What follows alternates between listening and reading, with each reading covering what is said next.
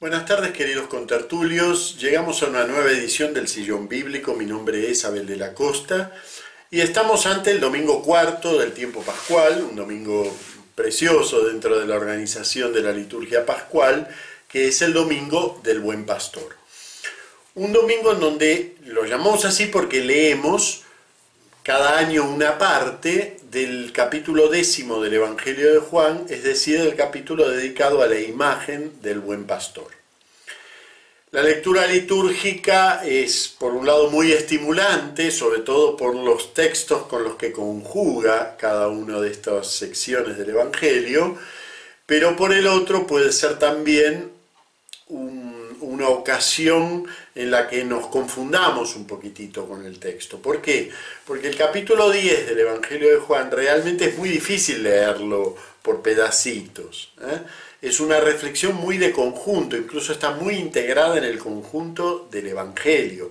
Entonces, leyéndolo aisladamente, como pequeños fragmentitos, corremos el peligro de simplificar la muy rica imagen del buen pastor que es la que nos transmite este capítulo 10. De hecho, lo leemos entero, pero a lo largo o transversalmente en los domingos cuartos de cada uno de los tres ciclos litúrgicos. En el ciclo A leemos Juan 1 al 10, en el ciclo B leemos, este, sí, en el ciclo B leemos del 11 hasta, si mal no recuerdo, 20 y pico, hasta el 26, ah, no, hasta el 18, y en el ciclo C leemos del 27 al 30. En cada uno de ellos se enfoca un aspecto de la imagen del buen pastor.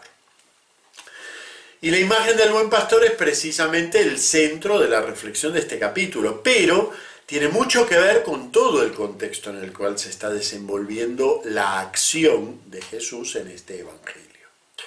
Por lo pronto Jesús ha visitado Jerusalén, y está en una de las fiestas del ciclo litúrgico judío, la fiesta de la dedicación del templo, de la consagración del altar del templo.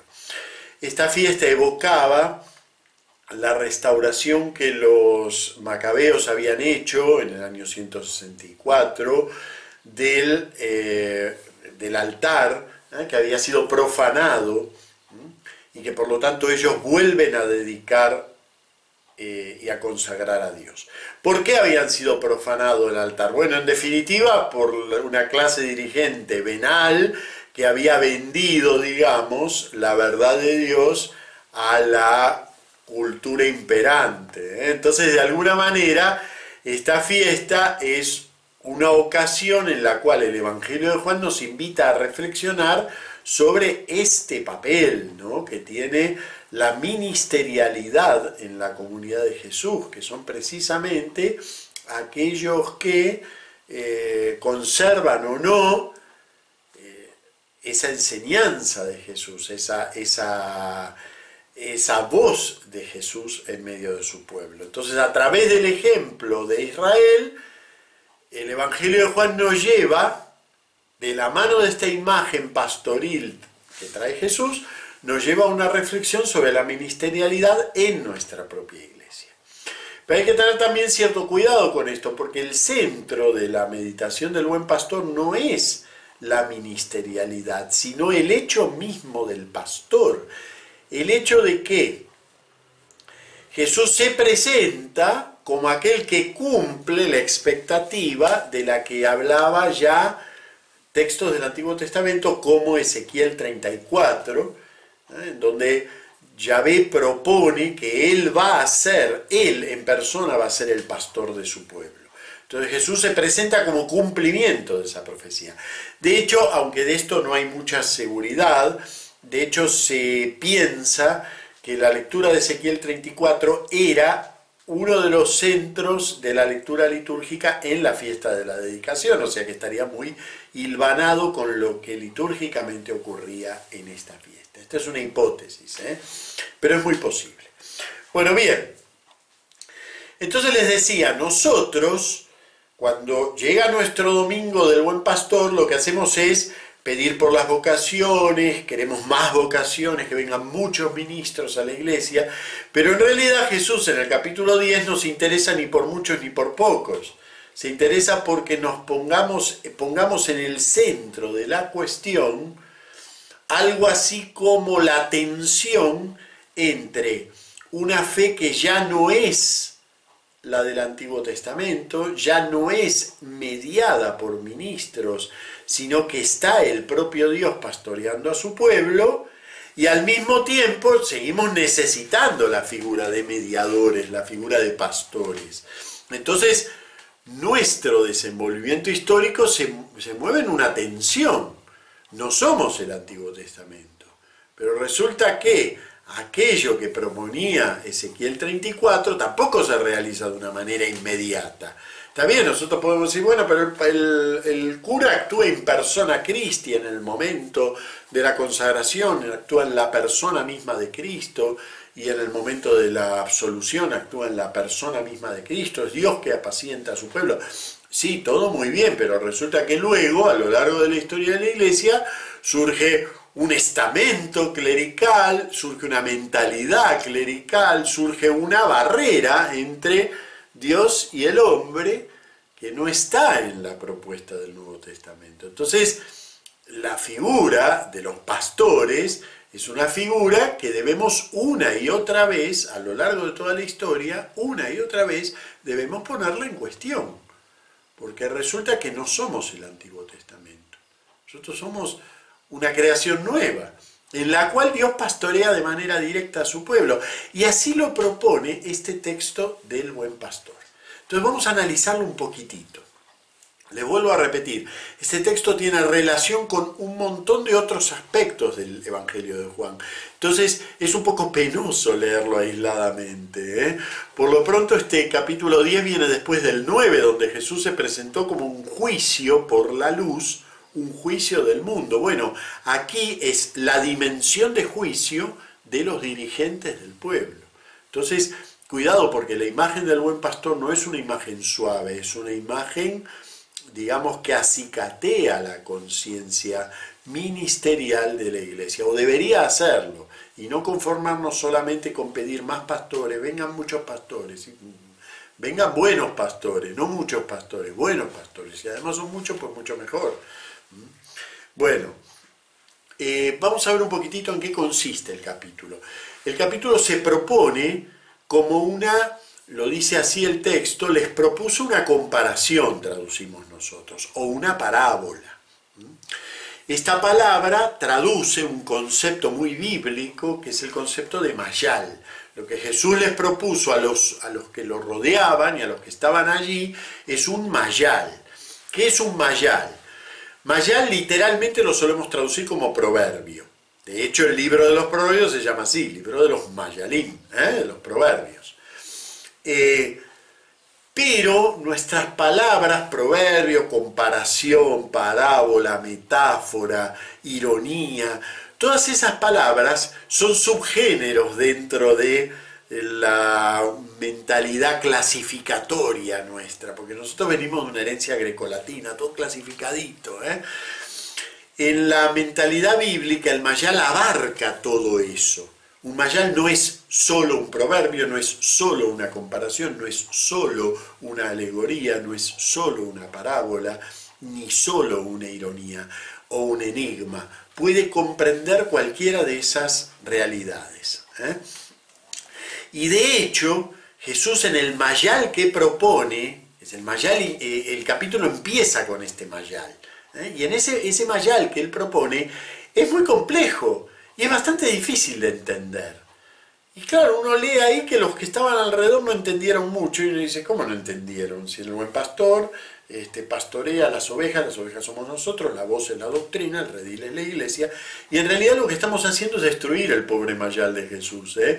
Estamos haciendo, eh, convirtiéndolo en una sencilla alegoría, ¿eh? pero la alegoría es solo un aspecto del mayal. Entonces vamos a ver primero, ¿qué es una alegoría? ¿Por qué esto no es una alegoría? ¿Y por qué siempre se nos está colando la alegoría? Cada vez que, llega el Domingo del Buen Pastor, eh, empezamos a hacer juegos de significado de este texto. Esto es esto, aquello es aquello.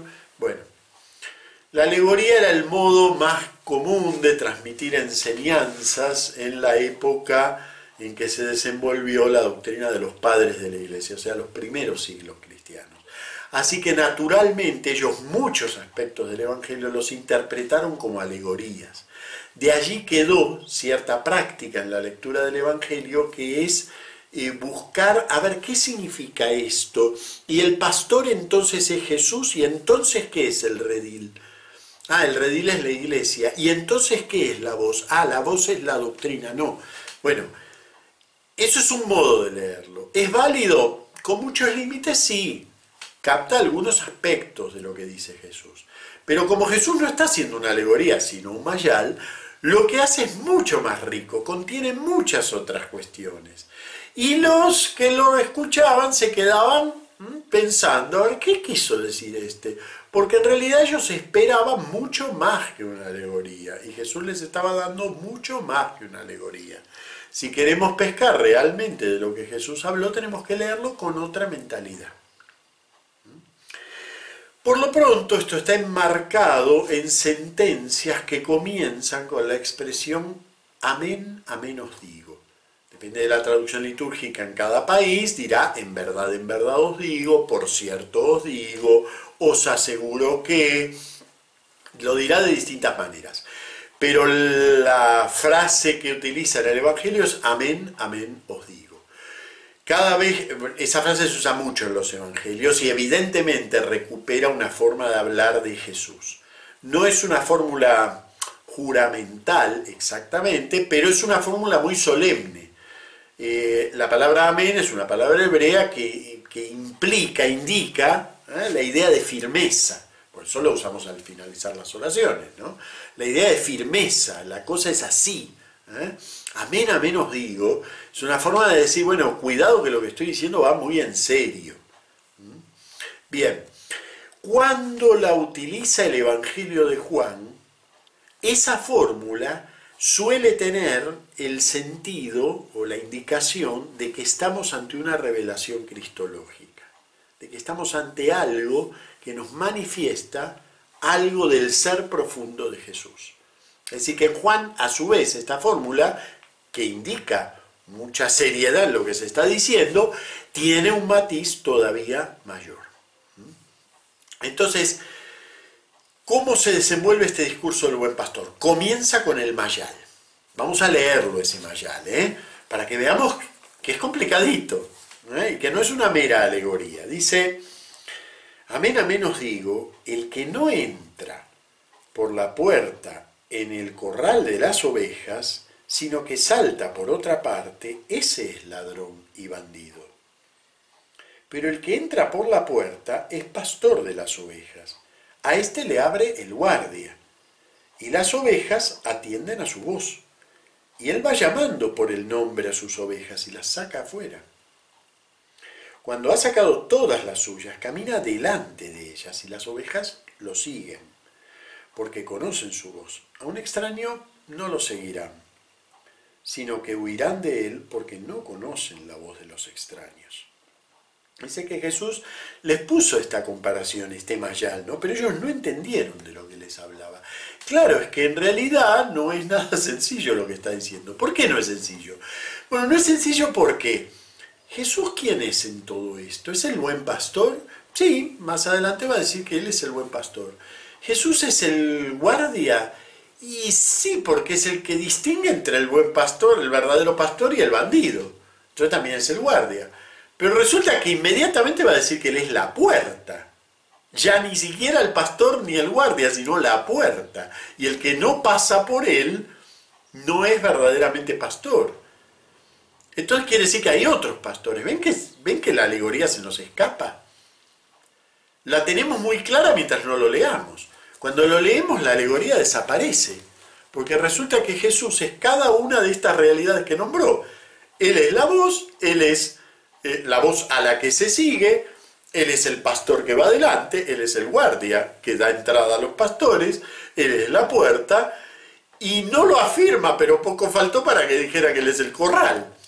Nos dejó por lo menos esa alegoría. Lástima, porque gracias a eso nuestro clericalismo subió al infinito y más allá, ¿eh? porque, eh, claro, a lo largo de la historia esto del corralito vino muy bien, ¿no? La iglesia es el corral, permanezcamos todos dentro, que es lo seguro, porque si vamos afuera puede estar el lobo. Bueno, por suerte no puso el lobo en esta comparación, así que al contrario, si nosotros la leemos bien, vemos que Jesús es alguien muy confiado, cree mucho en sus ovejas, ¿eh?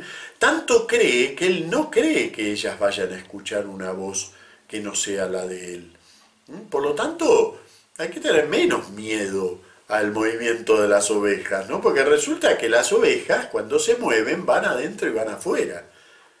Pareciera incluso, el texto es muy lindo, está muy bien redactado, ¿eh? pareciera incluso que las ovejas son bastante más quedadas que Jesús.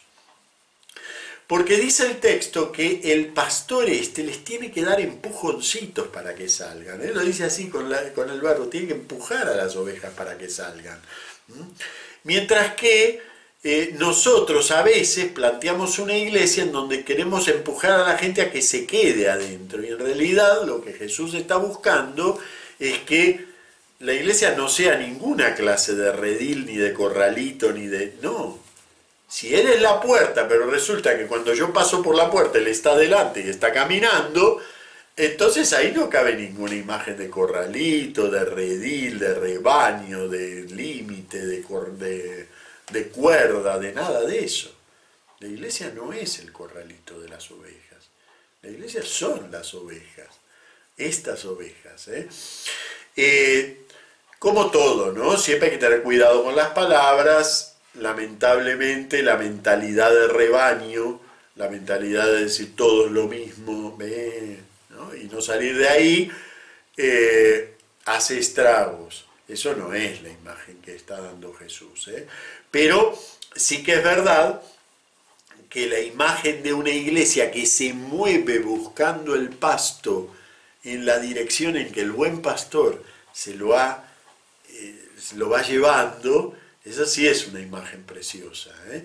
Y eso ven, fíjense que cada elemento tiene una, una, lectura alegórica posible, pero lo que no podemos hacer es una alegoría cerrada, ¿eh? donde digamos, esto es esto, aquello es aquello. No, no hay una alegoría cerrada en todo esto. La iglesia es eso que se mueve atrás de Jesús. ¿Y qué es Jesús? Jesús es eso que se mueve adelante de la iglesia y la va llevando con su voz y confía en ella confía en cada uno de los cristianos. Entonces, ¿qué nos plantea esto para, para pensar una iglesia en donde inevitablemente necesitamos una realidad ministerial? Nos obliga a pensar que esa realidad ministerial tiene que ser una realidad muy fluida. No da lugar a que se forme una capa de sabios al estilo la, sinagoga en la época de Jesús, ¿no? Una capa de sabios, doctores tiene la iglesia, y ellos saben de lo que hablan, y yo, bueno, la fe del carbonero. Todo ese tipo de planteos son realmente planteos totalmente ajenos a lo que Jesús está enseñando con, con, la, con el mayal del buen pastor. Son, yo les diría hasta son contrarios a lo que Jesús está enseñando. Más bien lo que nos enseña es que aquel que quiere ser pastor y aquel que es convidado por el guardia del corral a que entre por la puerta, tiene que amoldarse a la puerta. ¿Vieron cuando después del confinamiento, que todos hemos comido mucho, decimos, no voy a pasar por la puerta? Bueno, pasa esto, ¿no? Resulta que hay gente que no pasa por la puerta de Jesús. Bueno, esa gente es mal pastor y entonces hay que rezar para que no vengan esos pastores. No solo rezar para que haya pastores, sino para que no haya malos pastores. Pero además hay otra cosa que es muy importante, porque dentro del contexto del Evangelio de Juan, la, la, imagen de iglesia que nos transmite el Evangelio de Juan es una imagen realmente muy, muy profunda. ¿eh? eh racimos en la vid, ¿sí? Eh, las ovejas estas que siguen de manera directa al pastor que va adelante. Fíjense que es una, es una imagen muy rica, ¿eh? muy profunda. Entonces, esto significa que así como Jesús es el pastor directo de sus ovejas, nosotros somos pastoreados de manera directa por Jesús, también cada uno de nosotros, en la medida en que entra por la puerta de Jesús, cada uno de nosotros es también pastor a su manera de aquello que lo rodea. Eso que dice, vieron el catecismo que está encerrado entre unas tapas y dice que eh, cada cristiano tiene el triple carácter bautismal de rey, profeta y sacerdote, ¿no? Bueno, eso no es teología. Eso se desprende de lo que enseña Jesús. Y no es teología, es la vida de la iglesia. Tenemos una realidad ministerial, un sacerdocio ministerial, absolutamente necesario porque tienen que obrar en persona cristiana, en la persona de Cristo. ¿eh? Tienen que prestarle sus manos, su boca, ¿eh? sus pies a Cristo para que Él realice la consagración, para que Él realice la absolución. Entonces tenemos esa realidad. Pero esa realidad no agota lo pastoral en la iglesia. Lo pastoral es toda la vida de la iglesia. En realidad nos la pasamos pastoreando con Jesús, atrás de Jesús y en nombre de Jesús. Cada uno de nosotros. Y como saben, yo no soy sacerdote, entonces no estoy hablando de ese pastoreo. Tenemos una realidad que es ministerial, esa. Pero además tenemos una realidad pastoral que es mucho más amplia. Y este discurso del buen pastor se dirige a esa realidad, en la cual cada uno de nosotros somos una voz que sigue a la voz adentro de este gran rebaño en movimiento. Entonces yo me quedaría con estas, con estas características que da de este rebaño ¿eh? y que es lo que nos toca a todos nosotros. En este rebaño se puede confiar, porque precisamente la fe nos hace libres y nos permite seguir a Jesús sin necesidad de estar parapetados atrás de un corralito. ¿eh? Podemos seguir a Jesús libres, moviéndonos, porque Él se está moviendo. Él se está moviendo todo el tiempo. Entonces, seguimos su voz. Y además lo dice así, no lo pregunta ni lo da como, como hipotético, no dice, las ovejas no escuchan la voz de los malos pastores, escuchan la voz del buen pastor. Bien, esa es una característica. Entonces, una iglesia que se mueve y está todo el tiempo moviéndose y no acepta estar adentro de un corralito. Y cuando se queda en un corralito, se merece la patadita de parte de Jesús, ¿eh? el empujoncito, que a veces es muy violento, ¿eh? porque Jesús no se anda con muchas. En segundo lugar, una iglesia que hace, vive en esa libertad de los pastos que ofrece Jesús, que no están aquí o aquí, sino que están a donde Él nos va llevando. Entonces esa es la segunda palabra. La primera es que no estamos encerrados. La segunda es que nos movemos en un ámbito de libertad y en un ámbito de libertad que Él va planteando. Entonces, cuidado con estas imágenes del buen pastor, porque nos pueden, si las leemos solo alegóricamente, nos pueden traicionar y nos pueden dar una iglesia que es la contraria de la que Jesús está planteando. Y claro, los que estaban alrededor les costaba entender, pero también como nos cuesta a veces a nosotros en la iglesia entender realmente lo que está planteando Jesús a cada uno de los creyentes. Sean pastores unos de otros, actúen en la libertad en la que Él va actuando ¿eh? y muévanse. No se queden adentro de ningún corral. Miren cuántas cosas tenemos para hacer. Bueno, después viene un pastor según el corazón de Jesús, como es eh, nuestro Papa Francisco, y claro, muchos dentro de la iglesia lo odian. ¿Cómo no lo van a odiar? Si no, si no permite que estemos adentro del corralito. ¿eh? Y nos da ese empujón en nombre de Jesús. Bueno, eh, una oración por todos aquellos que a los que les tocó la, grave responsabilidad de ser pastores ministeriales en una iglesia pastoral. Una grave responsabilidad y sobre todo una responsabilidad muy grande de no creerse que todavía formamos el Antiguo Testamento, o que todavía estamos en el Antiguo Testamento. Bueno, muy bien. Nos vemos el domingo que viene y les pido que lean este discurso completo, incluyendo los poquitos versículos que no se leen en, los tres años, que están en el medio porque forman parte del panorama total de este capítulo. Y de paso les mando algún otro ejercicio, que es que eh, pueden buscar en la semana 25 del tiempo ordinario, creo que es a partir del domingo 25 del tiempo ordinario, se lee un sermón precioso de San Agustín como segunda lectura del oficio de lecturas. Se lee un sermón precioso a lo largo de dos semanas, que es el sermón del buen pastor, ¿eh? o el sermón de los, de los buenos pastores. También lo tienen ahora en el Testigo Fiel en una sección nueva que se llama Los Padres en el Oficio de Lecturas, menú documentos. ¿Eh? Bien, allí buscan a Agustín y está el, discurso sobre los pastores. Es realmente una joya. Y allí San Agustín dice algo que no debería estar ausente de ninguna meditación sobre el pastoreo en la iglesia. Y que es San Agustín es un gran pastor de su pueblo, ¿eh? y uno leyendo las cosas que escribe, dice, este, eh, como decimos a veces de algunos, ¿no? Este, no, este nació para cura, bueno, pues San Agustín nació para ser el, obispo de Hipona, ¿eh? este, con todas las vueltas que dio en su vida, pero era para ser obispo de Hipona.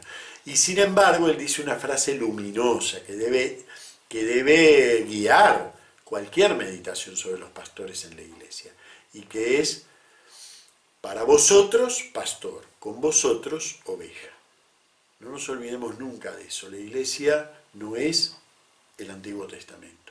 No tenemos una, una franja intermedia de los que están más cerca de Dios, ¿eh? sino que es Dios con nosotros, pastoreándonos de manera directa. ¿eh? Y entonces todos caminamos atrás de Él los que les toca un ministerio, los que les toca una vida laical, los que les toca una vida consagrada, los que les toca lo que les toque, ¿eh? incluyendo el estar a veces un poco en la periferia, como también ocurre. Bueno, muy bien, muchas gracias, nos vemos el domingo que viene.